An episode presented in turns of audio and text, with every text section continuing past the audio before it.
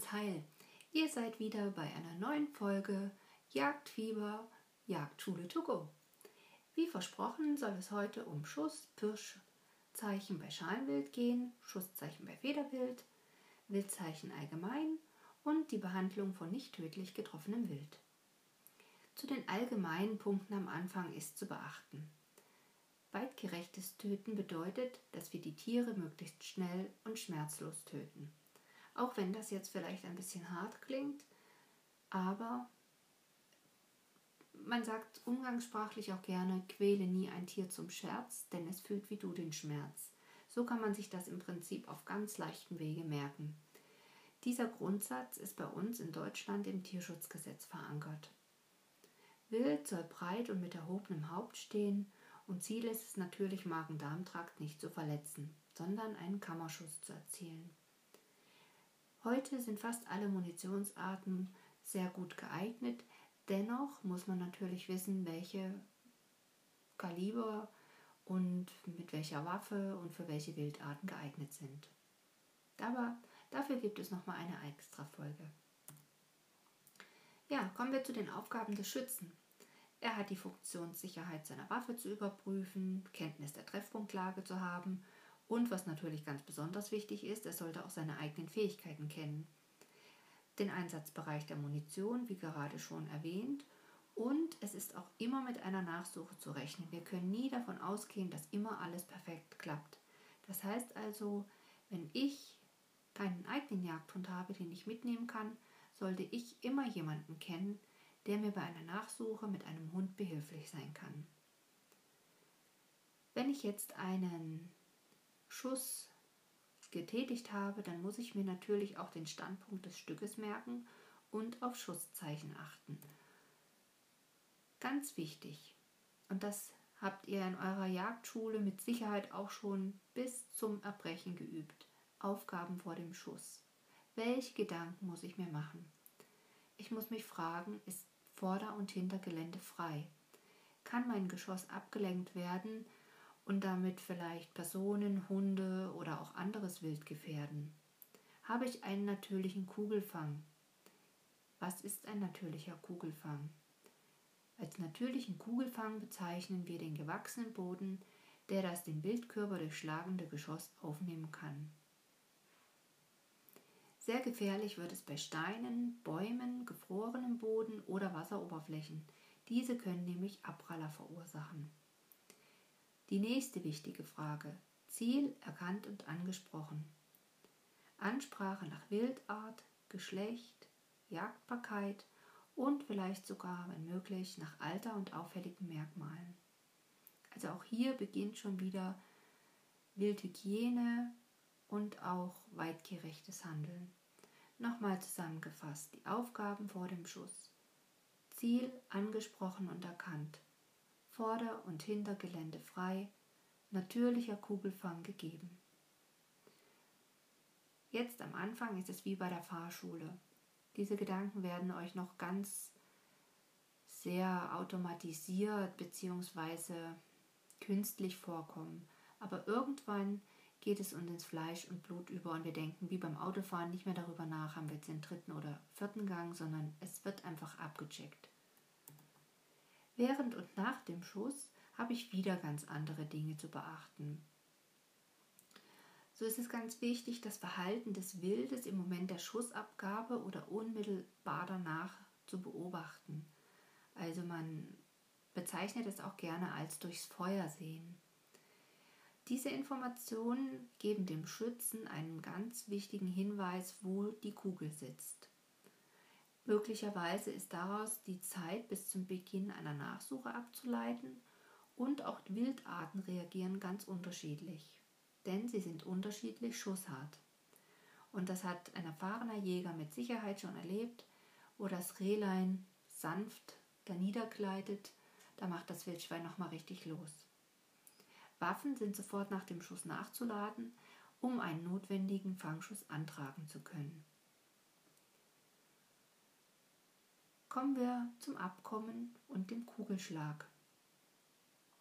Unter Abkommen versteht man die Stellung der Visiereinrichtung zum Zeitpunkt der Schussabgabe. Es ist wichtig, durchs Feuer zu schauen, hatte ich gerade schon mal gesagt.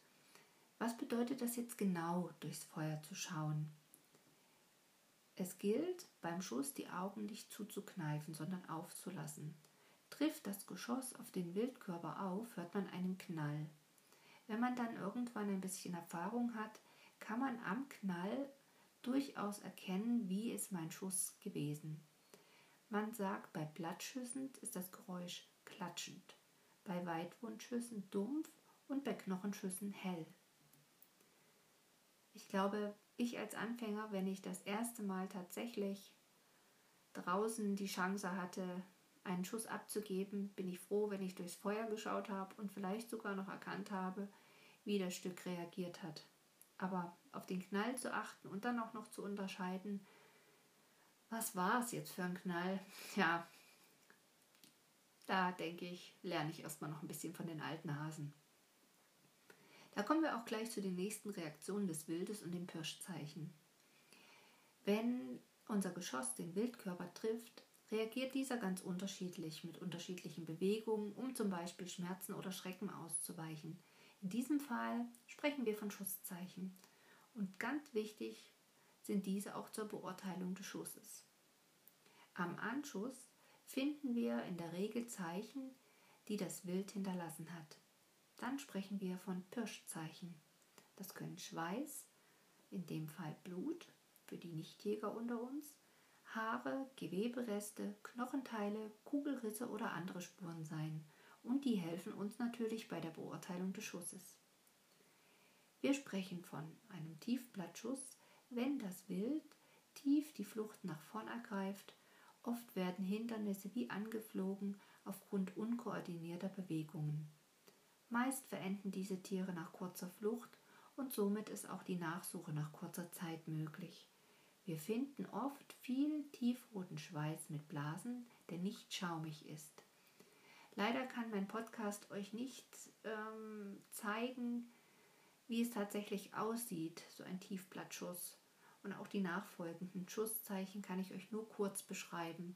Aber ich bin mir sicher, ihr habt alle euren Heinkes oder Blase oder ein anderes Lehrmaterial zur Verfügung, um da nochmal nachzuschauen. Aber für die Erinnerung reicht es allemal. Dann haben wir noch den Hochblattschuss. Da ergreift das Stück die hohe Flucht nach vorn und bricht nach kurzer Zeit zusammen. Das Stück liegt häufig im Anschuss und die Nachsuche erfordert hier meistens auch nicht so viel Zeit. Wir finden relativ viel Schweiß, der ist hellrot und schaumig und blasig, oft vermengt mit Lungenteilchen. Also das ist auch ein ganz guter Hinweis darauf. Dann haben wir den Leberschuss. Da macht unser Stück wie ein Katzenbuckel. Also der Wildkörper ruckt zusammen und wir erleben eine unbeholfene, langsame Flucht mit einem krummen Rücken, also so einem richtigen Katzenbuckel. Der Leberschweiß, der ist braunrot und körnig und kriesig und oft auch Leberstückchen sind zu finden. Die Nachsuche darf erst nach zwei bis drei Stunden erfolgen, weil das Stück häufig nicht sofort verendet und nicht aufgemüdet werden darf. Also man spricht davon, es soll erst kränker werden. Die unangenehmsten Schüsse sind eigentlich die Weitwundschüsse. Da schlägt das Stück mit den Hinterläufen aus. Auch hier schließt sich eine unbeholfene, langsame Flucht an. Oft finden wir nur sehr wenig Schweiß, dafür aber blassroten, wässrigen Schweiß mit Panzeninhalt oder Darmteilchen. Auch hier gilt, die Nachsuche ist erst nach mehreren Stunden möglich. Ein Aufmüden unbedingt zu vermeiden. Bei Weitwundschüssen ist auch das Unangenehme, dass die Wildbrettverwertung relativ schnell einsetzt und wir dann mit hoffentlich viel frischem Wasser ausgestattet sind, um vor Ort den Körper zu reinigen. Dann haben wir noch den Nierenschuss. Meist liegt unser Stück im Feuer, weil die Wirbelsäule mitgetroffen wurde. Wir haben auch hier eine unbeholfene Flucht mit tiefer Hinterhand und ganz häufig klagen die Tiere häufig lang. Wenn es möglich ist, ähm, ist hier sofort ein Fangschuss anzutragen. Wir finden dunklen Schweiß mit Nierenteilen und auch oft nur eine sehr kurze Nachsuche. Dann haben wir noch den Laufschuss. Wie der Name schon sagt, haben wir den Lauf getroffen und der knickt natürlich ein. Die Flucht ist anfangs unbeholfen und wir finden im Anschuss oft Röhrenknochensplitter, wenig Schweiß und die Nachsuche soll frühestens nach drei Stunden erfolgen, da das Wild wirklich erst krank werden muss. Wir benötigen dazu einen wildscharfen, erfahrenen Hund. Unsere erfahrenen Jäger haben berichtet, dass sie erlebt haben, dass wenn die Nachsuche zu früh angefangen wurde, die Tiere extrem schnell lernen, auf drei Läufen sich fortzubewegen und es dann fast nicht mehr möglich ist, eine erfolgreiche Nachsuche durchzuführen oder sie erst sehr langwierig ist. Und das kann man dem Tier dann hoffentlich ersparen. Der nächste Schuss ist unser Grellschuss. Da habe ich jetzt ein Bild von mir. Da liegt unser Stück wie auf dem Rücken und wackelt mit den Läufen in der Luft herum. Also wir haben ein schlagartiges Zusammensacken. Entweder bleibt das Stück regungslos liegen und hat sozusagen aufgrund des Schocks eine vorübergehende Lähmung und schlägelt kaum, oder es bricht zusammen und beginnt ganz heftig zu schlägeln. Wir sollten uns auf jeden Fall für den Fangschuss bereithalten. Häufig finden wir am Anschuss Schweiß, lange Krannenhaare und Knochenteile. Die Nachsuche sollte auf ca. zwei bis drei Stunden mit einem wildscharfen Hund erfolgen. Möglicherweise kommt es sogar zur Hetze und das Gebiet ist zu umstellen. Also in der Praxis sicherlich nicht ganz so einfach. Dann haben wir etwas ganz Unangenehmes, den Äser oder Gebrechschuss. Der führt zu einem blitzartigen Zusammenbrechen, Wegflüchten und Schütteln des Hauptes. So ein Äserschuss ist immer tödlich, allerdings verbunden mit einem sehr langen Leiden. Wir finden am Anschuss schleimig mit Speichel verdünnten Schweiß, Zahnteile und Kniefer, Kieferknochen. Es ist ganz wichtig, hier sofort einen weiteren Schuss anzutragen, weil wir diese Stücken sonst selbst nach einer Hetze nicht bekommen. Wir sollten versuchen, das kranke Stück mit einem Hundegespann aus der Dickung zu drücken und dann eben auch mit Schützen zu umstellen. Man kann sich das im Prinzip auch vorstellen, da fehlt unserem Reh weiter nichts, nur der Eser ist vielleicht angeschossen und das Stück verhungert im Prinzip elendig draußen. Und ja, stelle ich mir sehr traurig vor. Dann haben wir noch Wildbrett- und Streifschüsse. Da finden wir sehr unterschiedliche Zeichen. Am Anschuss meist viel Schweiß, der stark nachlässt oder auch wieder aufhört und ganz viel Schnitthaar. So eine Verletzung kann unter Umständen auch ausheilen. Wenn möglich, ist auch hier sofort der zweite Schuss anzutragen, weil Nachsuchen schwierig und oft erfolglos sind. Auch hier muss das Stück umstellt und in Richtung der Schützen gedrückt werden. Könnt ihr euch also vorstellen, wenn ihr alleine draußen seid, gar nicht so einfach, erstmal alle zu mobilisieren. Kommen wir zu den absolut nicht zu empfehlenden Schüssen. Im Grunde genommen versucht ja jeder, einen guten Schuss anzutragen. Aber die Praxis zeigt, leider haben wir auch manchmal Pech. Ein Trägerschuss soll nur im Fall eines Fangschusses erfolgen. Dabei muss die Halsschlagader oder der Halswirbel getroffen werden. Die Gefahr von Drossel- oder Wildbrettschüssen ist hier sehr hoch. Ein Kopfschuss gilt als nicht weitgerecht. Hier haben wir auch die Gefahr eines Gebrechschusses bei kleinsten Zielfehlern oder sobald das Stück sein Haupt bewegt. Dann haben wir den Tellerschuss beim Schwarzwild. Um es noch ein bisschen genauer zu erklären, das ist der Schuss schräg von hinten zum Gehirn, um das Gehirn zu treffen. Auch hier haben wir die Gefahr von Gebrech, Drossel, Grell und Wildbrettschüssen und zu beachten gilt halt auch, dass Schwarzwild sehr schussfest ist. Bei den breit stehenden Stücken wird häufig nur der Nacken verletzt, weil die Halswirbelsäule relativ tief sitzt. Weitere Pirschzeichen sind Schnitthaare, durch Geschoss abgeschnittene Haare von der Einschussseite ohne die Wurzel. Dann haben wir Schlaghaare, das sind Risshaare, die von der Ausschussseite kommen und oft mit Geweberesten verbunden sind. Eingriffe sind sehr tiefe Schalenabdrücke nach der Schussabgabe, auch bei Fehlschüssen, einfach weil das Stück aufgeschreckt ist. Dann haben wir Ausrisse, das ist das herausgeschleuderte Erdmaterial, was sich hinter den Eingriffen findet.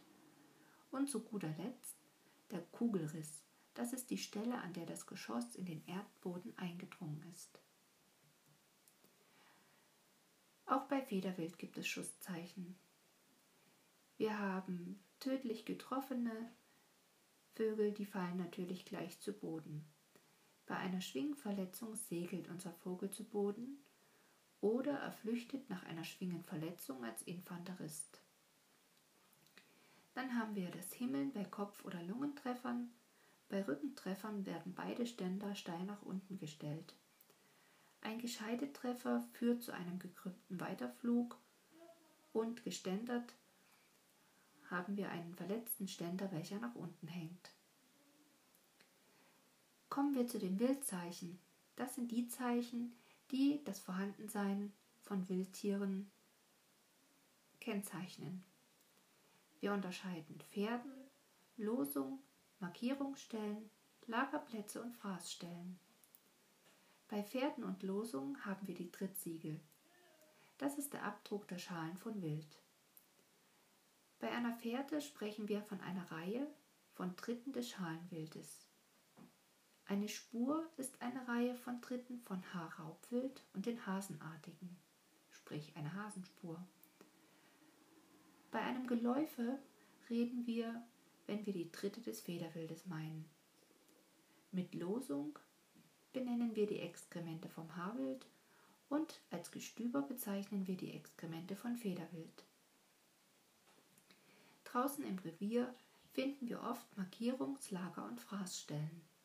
Da haben wir zum Beispiel die Mahlbäume. Das sind die Scheuerstellen von Rot, Sicker und Schwarzwild in der Nähe von Suhlen. Um zum Beispiel einen Mahlbaum anzulegen, nimmt man Buchenteer und ja, also wir haben den in so einer Flasche und sprühen den einfach so, spritzen den da so ran und damit werden diese Mahlbäume gerne angenommen. Insbesondere vom Schwarzwild natürlich. Dann haben wir Fegestellen. Das sind die Verletzungen an den Bäumen durch das Abstreifen der Basthaut bei männlichen Geweihträgern. Habe ich zum Beispiel gerade am Wochenende bei uns an einer kleinen Lerche gesehen. Da war ganz deutlich zu sehen, dass da wahrscheinlich Rehwild gefegt hat. Dann haben wir Schlagstellen. Das sind die Markierungsstellen von Rot und Rehwild. Die Blättstellen sind die vom Rehwild geschlagenen Erdmulden zur Reviermarkierung. Als Sasse bezeichnen wir die Lagerstelle vom Hasen und als Huderplätze die Staubbäder der Hühnervögel. Huderplätze, diesen Begriff fand ich zum Beispiel ganz klasse, als ich den zum allerersten Mal gehört habe. Warum auch immer, aber dieser Begriff hat mich sehr begeistert. Und hat sich mir auch total eingeprägt, weil ich mir immer vorstelle, meine ganzen Hühner haben eine Huderpfanne bzw. einen Huderplatz. Und zu guter Letzt haben wir noch den Riss. Das ist die Fraßstelle vom Haarraubwild.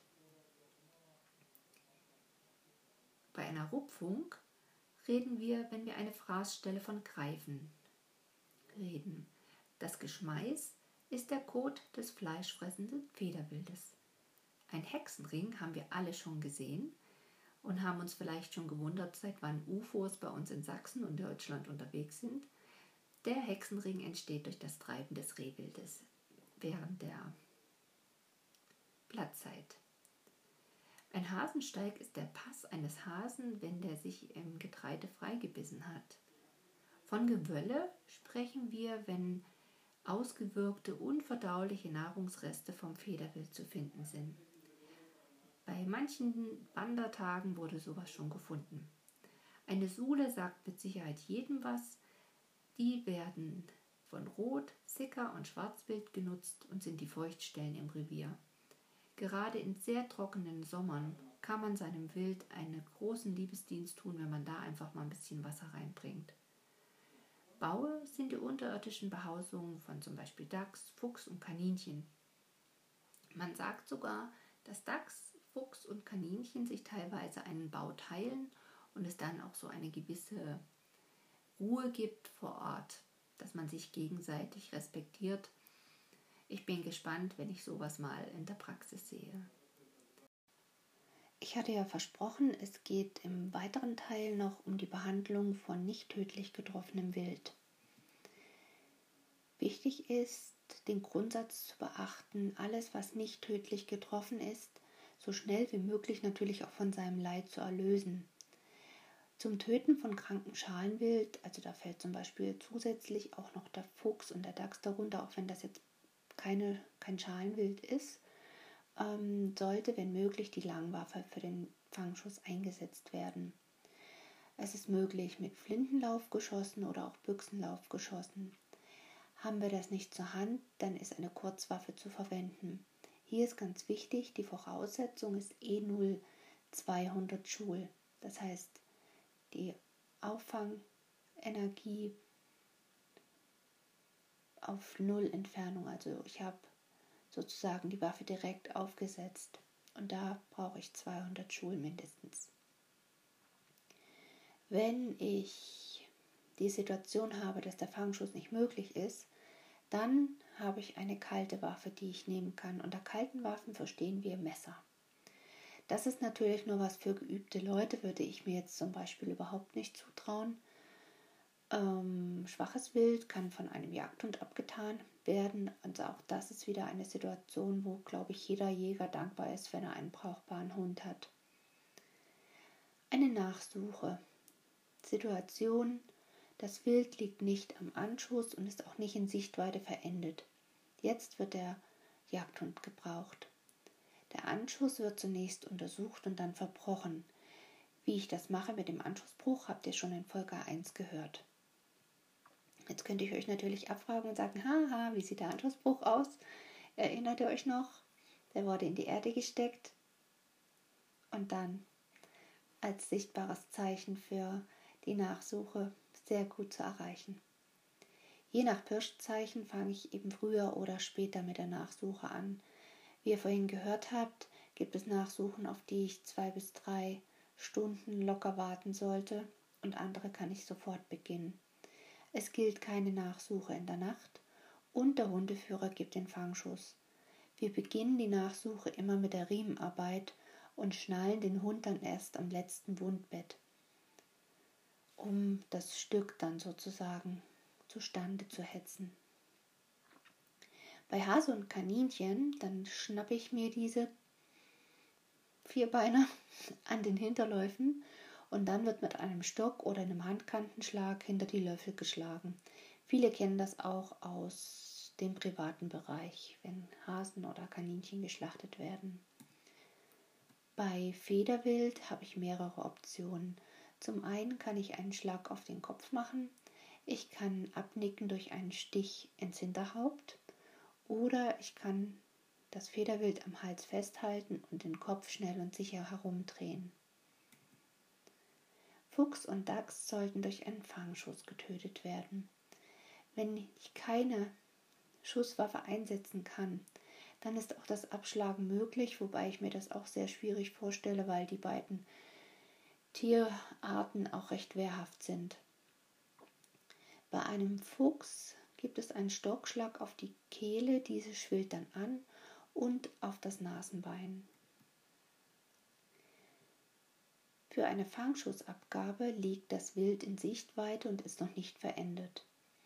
Den Schuss muss ich aus angemessener Entfernung mit der Langwaffe machen oder wenn das nicht möglich ist, dann wird der Fangschuss mit der Kurzwaffe aus der Nahdistanz gemacht. Ist auch der Fangschuss nicht möglich, dann wird abgefangen.